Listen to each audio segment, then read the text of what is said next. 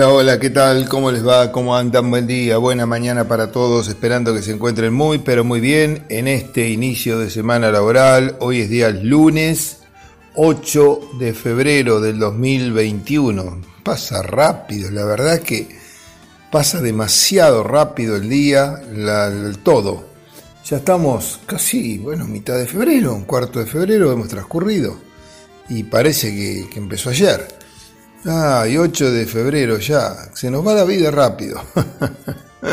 bueno, espero que todos anden bien y bueno, eso será por la ocupación de, cada uno, ¿no? Cuanto más ocupado uno está, más rápido se pasa el tiempo. Este, y si no, recuerde cuando usted era joven, cuando era chico, ¿no? Cuando tenía 5, 6, 7, 8 años, en esa época que jugábamos todo el día, este, bueno, prácticamente el tiempo no pasaba nunca, uno lo medía, yo lo medía en el transcurso del lapso que mediaban entre dos cumpleaños, ¿no? Y para llegar al nuevo cumpleaños era, pero era un siglo, y eran 365 días iguales que ahora. Pero claro, uno estaba mucho más este, relajado, mucho más tranquilo, no tenía tantas obligaciones, no tenía tantos compromisos no se corría tanto como se corre ahora. En realidad la vida de, hace 60 años atrás era otra cosa. Bueno, dejemos de, este, la historia y de la forma de pensar eh, de lo que hemos vivido y vamos a lo que realmente vivimos ahora. La temperatura actual en 9 de julio 14 grados 5 décimas, la presión atmosférica 1011 hectopascales, la humedad relativa del ambiente 95%, hay viento del sector sud-sudeste a 6,4 kilómetros por hora, con algunas ráfagas más intensas. Em, el cielo está nublado, por momento hay alguna especie de, de, chispitas de, que no llegan ni a mojar, pero bueno, este hay. El tiempo, entramos en una zona de inestabilidad ahora que va a prolongarse durante toda la semana. Por lo menos por ahora es eso. Eh, inclusive podríamos tener hoy algunas leves, débiles precipitaciones, por ahí un solo pronóstico que lo, comenta, pero más a lo mejor hacia el jueves, viernes, sábado, domingo, ahí quizás la condición ambiental pueda estar un poco más eh, complicada, ¿no? con más este, precipitaciones. Veremos, veremos qué va a pasar. Por ahora em, el tiempo está nublado. Hoy creo que va a permanecer nublado durante gran parte de la jornada. Posiblemente mañana, martes y miércoles tengamos un poco más de sol. La temperatura máxima hoy no rondará más allá de los 24 grados centígrados. Mañana y pasado quizás eleve un poquito más, buscando los 27, 28 grados centígrados de máxima. Así que bueno, esa es la condición que hoy por hoy eh, tenemos. Les cuento que ahora a las 8 de la mañana nos vamos a estar reuniendo con el resto del grupo que trabaja dentro del ciclo de charlas y conferencias. Eh, esto va a ser en la sociedad rural. Eh, ahí estará gente de APRESI, gente del Círculo de Ingenieros Agrónomos de la sociedad rural y por supuesto del INTA 9 de julio.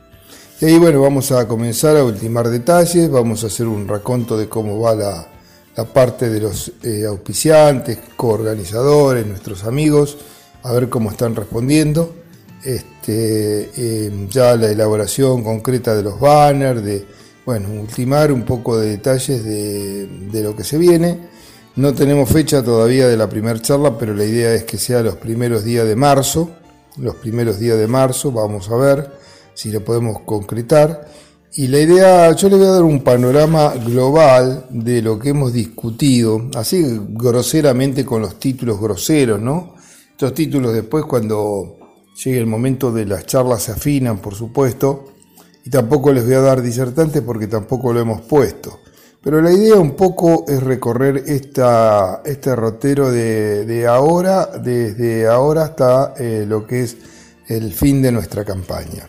La primera charla que estábamos pensando es la de cultivos de cobertura, cultivos como abonos verdes, su rol, su integración con el resto de los sistemas, eh, las ventajas, las debilidades que puedan tener, etcétera, etcétera. Esa sería la primera charla que va a ser ahora a principios de marzo. En marzo también estamos pensando eh, algo referido a la parte de cría, a la parte, algún toque en verdeos, la parte de campos bajos, la parte de nutrición, o sea, referido eh, a la parte ganadera. Después en abril eh, estamos pensando en las malezas como, no como el control de malezas con un herbicida, sino las malezas integrando un sistema también, algo similar a los cultivos verdes, donde seguramente parte de los cultivos de abonos verdes van a aportar al control, pero también habrá algunas otras alternativas como eh, la este, parte, digamos, más intensiva o las tecnologías de procesos que nos ayuden con las malezas para convivir dentro de un sistema de producción. El mes de mayo tendremos la clásica de trigo, la clásica de trigo, cultivo de invierno, cebada también. Después, en junio, vamos a ir a una sobreaplicación de fitosanitarios, calidad de aplicación, eh, todo, este, todo lo concerniente a esto, que es muy, muy importante. Eh, eh, la idea también es ver eh, por ahí la parte de modelos de, producción interdisciplinarios y demás. En julio nos vamos a adelantar al clima, es las perspectivas para la nueva campaña, clima, perspectivas, mercados, también seguramente se tocará. En agosto irá maíz y girasol, mm, agosto maíz y girasol. En em, septiembre soja y sorgo granífero. Eh, tenemos ahí también en septiembre posiblemente una, queremos hacer por un poco por lo recibido, las consultas recibidas, algo de comercialización este, de distintos tipos, quizás algo mm, eh, no tan complejo, ¿no? Pero formas de comercialización, el mercado futuro, los PUD, los call, eh, las distintas alternativas que tenemos para manejarnos en tiempos modernos. Y por último, eh, la charla 11 sería una charla de cierre, que sería por allá por octubre, por noviembre. Bueno, veremos, este, a ver, veremos qué, es lo que pasa. Bien, ahí tenemos más o menos el ciclo de charlas 2021, que es sobre el que queremos avanzar en el día de hoy. Y mm, bueno, el temario como ven, hay temas ganaderos, hay temas agrícolas, hay temas de interés general, hay temas que atañen a la agricultura y que atañen a la ganadería. Así que creo que es bastante completo, esperemos tener la posibilidad de poderlo llevar eh, adelante eh, de la misma manera que se llevó el del año pasado. Em, ya van a estar informados, hoy como les digo, ahora a partir de las 8 eh, nos reunimos, seguramente que van a salir eh, consensos en varios eh, puntos de los que tenemos que tratar y eh, bueno, trabajaremos duramente para ya ir poniendo la primer fecha, si Dios quiere, al primer evento. Em, bueno, con esto vamos poniendo punto final a esta primera entrega, con esta novedad, con este anticipo que le estamos brindando de este ciclo 2021, que seguramente con el correr de los días iremos todos los, todas las jornadas comentando algo un poquito más de este tema tan importante, porque sabemos algo que nos interesa mucho y es que usted esté enterado fundamentalmente y que usted también nos ayude a difundir estos eventos que este grupo de eh, entidades nueve jurienses viene organizando. Para nosotros toda la ayuda es muy muy importante. Como siempre las charlas van a ser gratuitas, eh, van a ser online de acuerdo al, cuadro de situación que tenemos. Todavía no estamos en condiciones de reunir un grupo importante de gente, más que vamos hacia el invierno. Eh, y bueno, ahí necesitamos calefacción, necesitamos estar. Entonces eh, decidimos que por ahora esto es online, como lo vinimos haciendo durante prácticamente el 90% de las charlas desarrolladas en el 2020. Bien, buscamos una pausa, enseguidita venimos y abrimos un poquito más la tranquera aquí en Forti 40 FM y junto al INTA. Bueno, muy bien, gracias Gabriel. Continuamos en esta mañana de día lunes 20 21, del 21, el 8 de febrero del 21 el que estamos transitando y mm, quería comentarles algunos detalles. Este, estuvimos este fin de semana haciendo algunas recorridas por algunos lotes y mm, dos o tres cosas. Eh, punto uno, eh, bueno, muchos lotes, ya lo hemos dicho, de maíz eh, que no han tenido agua, que no han tenido napa, se han quemado terriblemente, están prácticamente para cosechar en unos días. Cosa que no es normal, ¿no? no son todos precoces, son maíces de ciclo intermedio quizás pero están muy secos, han perdido mucha superficie fotosintética y no cabe duda de que el rendimiento de maíz en 9 de julio se va a resentir este año, sobre todo el maíz de primera. Maíz de tardío está muy lindo, está muy lindo, y dentro del, del de primera hay algunos lotes también muy, muy lindos. Bueno, ese es el primer comentario. Segundo comentario, en lo que respecta a girasol, sí están en la última etapa de secado. Posiblemente, bueno, habrá que ver, ¿no? Porque si tenemos esta semana de tiempo inestable, con lloviznas y demás, no va a acelerar mucho el secado. Bueno, será después de, lo que pase esta semana, pero em, ya está bastante avanzado, así que yo creo que esta semana no, por la condición climática, pero en la otra posiblemente se esté ya este, cosechando, o sea, de mitad de, de febrero en adelante, alrededor del 20, por ahí de febrero, estarán las máquinas trillando y veremos qué resultados se obtienen eh, porque la verdad que pinta muy muy lindo el girasol en esta, en esta campaña. En lo que respecta a soja, eh, hemos visto de todo. Eh, hay lotes muy buenos, muy buenos de primera, impresionante, ha crecido muy vigorosamente. en segunda es todo un popurrí, hay, algunos lotes muy buenos y otros regulares y algunos muy malos también. La siembra, ya lo hemos hablado, fue el momento crítico, mucho sin agua, después no llovió, llovió muy poquito, se implantaron mal, etcétera, etcétera.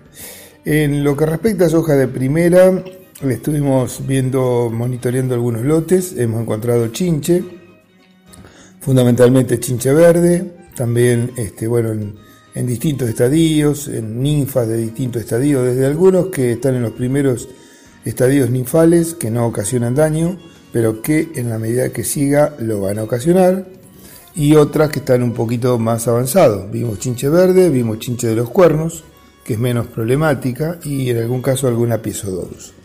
Eh, acá no le puedo dar una recomendación más que monitorear el lote, verlo y tomar una decisión en función de la presencia de chinches y un número, que hoy por hoy el nivel crítico está en torno a 0,5, pero estimo eh, digamos, comento, esto es solo un eh, parámetro de guía. En función del lote habrá que tomar la decisión. Por otro lado, también hemos visto fundamentalmente como enfermedades más presentes a lo que es la mancha marrón, la que está presente todos los años, esa que pone la hoja amarillita con pintitas y demás, que arranca de abajo hacia arriba. Esta es la que la produce la septoria glicine.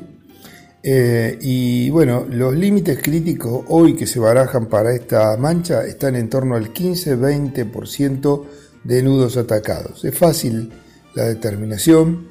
No se guíe por la altura de la hoja, ¿eh? porque la hoja amarilla usted a lo mejor la tiene en la mitad de la planta, pero es una hoja que tiene un pecíolo muy muy largo porque se fue quedando también sin luz. Entonces el pecíolo creció más buscando la luz, llevando la hoja hacia arriba. Usted lo que tiene que hacer es contar el número de nudos que tiene en la planta. Esto, lógicamente, hacerlo en varias plantas. Si vamos a hacer un ejemplo muy gráfico y simple para que se entienda. Si tuviese 10 nudos la planta y tiene dos o más afectados, es decir, con hojas que ya están amarillas, será el momento, desde el punto de vista del nivel crítico, de controlar con un fungicida. Estas hojas están en R5, hay algunas que están 5.2, 5.3, 5.4, entonces creo que es un momento ideal. Ya en algunas variedades las manchas empiezan a visualizarse como salpicaduras en las hojas superiores y eso es lo que tenemos que proteger. Entonces esta semana puede ser una semana para tomar decisiones y contrarrestar en ese caso por ahí el efecto de la chinche y también controlar el efecto de la eh, mancha. Em, en sí, cercóspora muy poquitito. Hemos visto algo de eh, lo que es eh, filiostica, eh, filiostica mancha en B, que bueno, esa se dio fundamentalmente por las altísimas temperaturas que tuvimos, entonces produce el quemado de una parte de la hoja, pero bueno, en fin, normalmente pasa, eso también va a ir pasando en la medida que tengamos agua. El agua en muchos lotes, los de buena aptitud, está, el agua no se ha ido, está bárbaro, pero otros lotes, lomudos, lotes con arena, lotes donde el cultivo por ahí no puede cerrar totalmente el, este, surco y por otro lado, este, que tiene un drenaje tan tan rápido, se va muy muy rápidamente el agua. Así que bueno, eh, un poco de todo, eh, pero en general las hojas están muy lindas hay que monitorearlas, como digo, para eh, visualizar qué es lo que tenemos. Otra cosa que les quiero comentar, y esto no es que lo haya visto yo, eh, simplemente quiero comentarle porque hay una alerta sobre eh, pulgón en caña, mm, pulgón de la caña en sorgo, que en realidad es, este, puede estar el pulgón verde, el típico convencional, pero también puede estar el pulgón del maíz, del, caña de azúcar. Eh, que es eh, novedoso, es, o sea, data de muchos años atrás, pero este, eh, ya ha empezado a aparecer en distintas partes del mundo. por ejemplo, en Estados Unidos y en México, solo en la campaña pasada afectó el 90% del área del cultivo, con impactos muy importantes en los rendimientos de sorgo granífero y también sorgo silero y sorgo forrajeros. eso te presenta este pulgón un ataque devastador, eh, tiene este, una tasa de crecimiento muy muy grande y bueno, este, recuerde que el, pulgón tiene un aparato picador suctor que inyecta toxinas, que inyecta este, virus y demás y eso produce un debilitamiento y este, una inestabilidad del cultivo muy muy grande. Insisto, no quiere decir que acá no 9 de julio tengamos, pero sí se ha detectado en algunos lugares de la provincia de Buenos Aires cercanos, como Salto, por ejemplo, en esta campaña, en Gajam también, cerca de esa zona, también en la zona de Entre Ríos, en la zona de Salta, en fin, eh, es un insecto que se lo reportó por primera vez en el año 1984 en la zona de Tucumán, en nuestro, en nuestro país. Así que como temas a tener en cuenta, primero monitorear el lote, así que lotes de sorgo a visitarlos visitarlos y generalmente el solgo siempre se lo tomó como un cultivo muy rústico, muy duro, que aguanta todo, pero no es tan así. Eh, segundo, identificar el pulgón. El pulgón de la caña de azúcar es distinto al pulgón verde. O tamaños son parecidos, pero uno es amarillo y el otro es verde. Entonces ahí tiene un patrón muy fácil de poder identificar uno de otro. Monitorear ese lote para ver si está ahí en dónde está porque por ahí está en una cabecera, este, entrando y lo podemos contrarrestar solamente tratando la cabecera y no malgastando dinero. Y ahí, bueno, en función del monitoreo tendremos que tomar la decisión de eh, actuar para poder eh, contrarrestar la problemática. Este, así que bueno, eh, no es nueva, ya es conocida, pero es una plaga que parece ser este año se ha presentado con eh, mayor virulencia y como novedad dentro de los cultivos extensivos que se realizan en nuestra región. Muy bien, con esto ponemos punto final a esta entrega diaria, como siempre nuestro agradecimiento por su atención, el deseo que tenga una muy buena jornada, la de hoy. Recuerde que tendremos una semana inestable, que habrá mejoría, sobre todo mañana y pasado, ha lloviznado un poco, por momentos, es lo que decía el pronóstico, lluvias aisladas, así débiles, muy débiles, y eh, bueno, mañana veremos. Mañana puede haber sol, pasado también, y luego tiende a desmejorar eh, hacia los días que cierra la semana e inclusive el fin de semana próximo. un saludo cordial. Mañana 7 y 30, como de costumbre, si Dios lo permite, Forti 40 FM abre junto al INTA una nueva tranquera para, bueno, acercarle algún conocimiento, alguna nueva técnica o algún comentario. Gracias y lo mejor de lo mejor para usted. Chao.